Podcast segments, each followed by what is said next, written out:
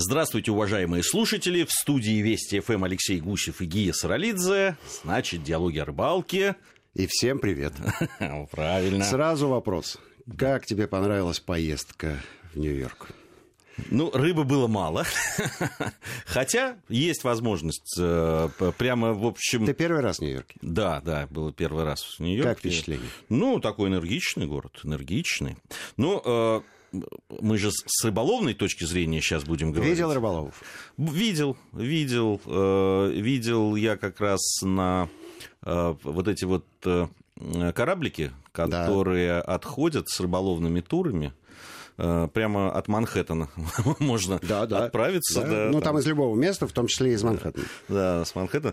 Достаточно много людей, надо сказать, э, отправляются. Ну, это вот такие на несколько часов, я так понимаю. Выходят. Маленькое рыболовное да, сафари да, длиною там в три часа. 3... Стоит это примерно 40 долларов сноса.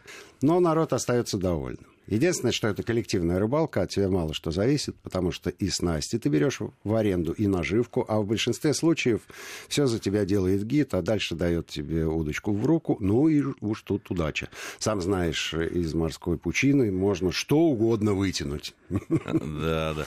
Ну, э, я уже рассказывал о том, что неожиданно абсолютно в Нью-Йорке я э, встретил... Кому ты рассказывал? Э, в эфире Вести ФМ, да. Ну, не лишний повторить, это же твоя история. Да, безусловно. Цитируешь сам Да, себя. случайно абсолютно в таксист, угу. человек, который в свое время уехал из Советского Союза, из Беларуси, из Бобруйска, Сергей его звали, он присматривался сначала так, угу.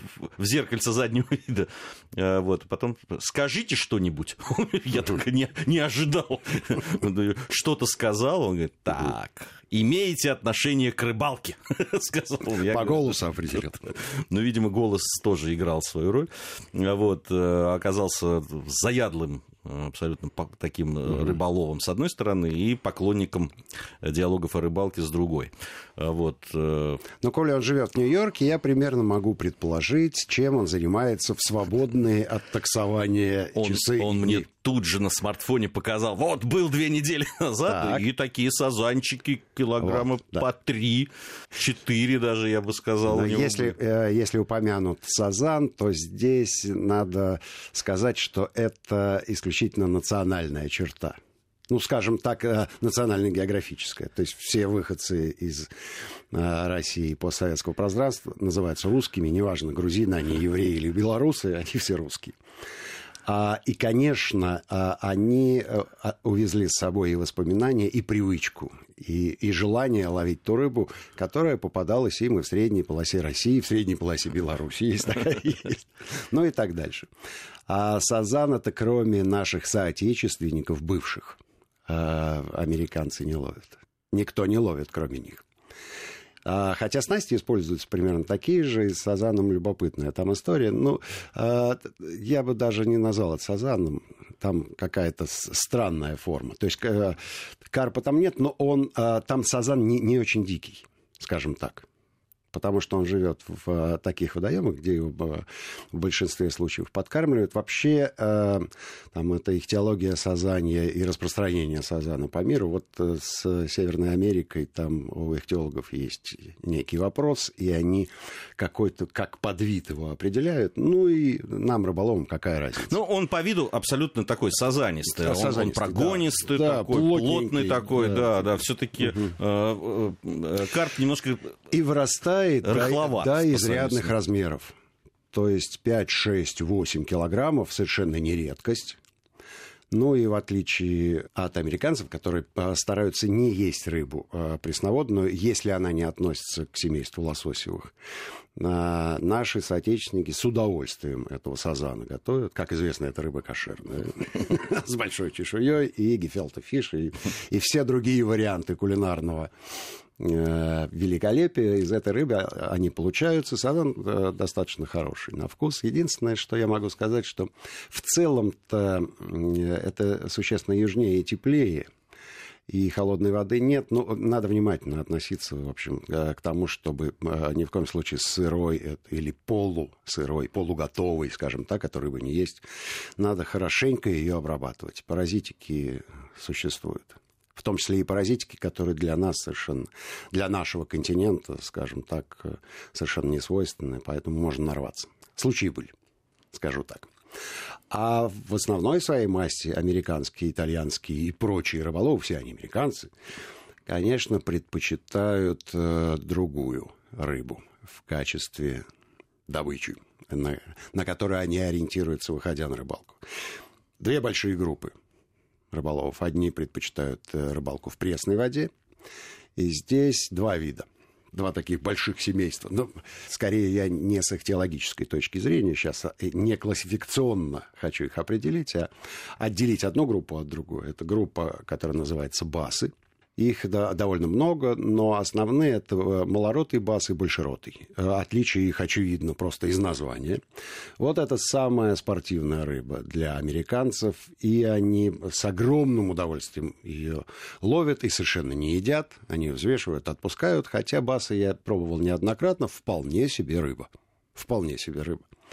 Похож он на окуня, хотя окунем не является.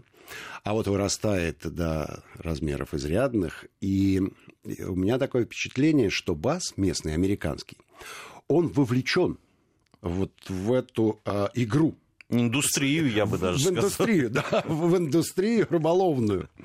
То есть он с удовольствием э, берет разнообразные наживки, э, с удовольствием снимается под водой, над водой, фотографируется, ну, потому что знает, что его отпустят. Отпустят, да, вот я хотел да, сказать. Конечно, и дальше он будет вот расти. Интересно, что большинство программ рыболовных, которые я видел в Соединенных Штатах, они как раз основываются на ловле баса. Как раз. Объясню тебе почему. А, туда вкачано огромное количество денег чудовищное количество денег. И там просто за счет оборота, за счет вала э, это серьезный бизнес. Потому что все вот эти вот крючочки офсетные, в том числе и всякие погремушки, и наживки, и, и подводные камеры. То есть э, все это стоит не очень дорого но это используется огромным количеством людей, почти постоянно, потому что по Соединенным Штатам Америки в поисках этого баса можно ездить, э, э, подбирая для себя комфортную температуру. А, то есть там нет понятия подледного лова, мормышки и всего такого.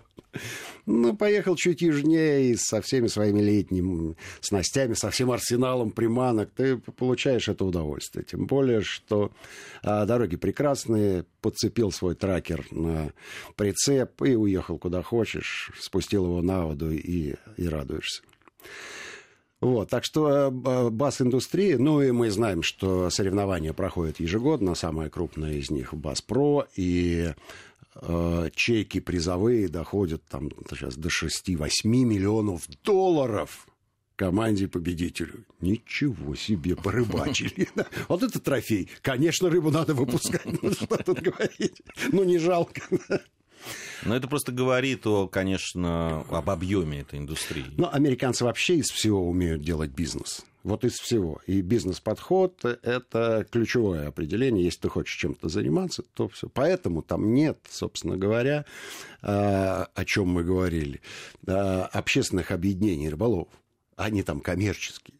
Для них и так все сделано. У них есть зрелище, у них есть замечательный магазин Outdoor, где все можно купить. У них есть два каталога, Кабелос и Баспро, где можно заказать все, и на следующий день тебе это привезут. И огромное количество водоемов. Лицензии стоит на год смешных там 18 долларов. Ну, ну ни о чем. Да, ни о чем. Вот. А есть лицензия, которая стоит подороже. Мы про нее говорили. Это э, лососи, форели, в следующей программе мы а, поговорим специально про лососевых и как их отличить.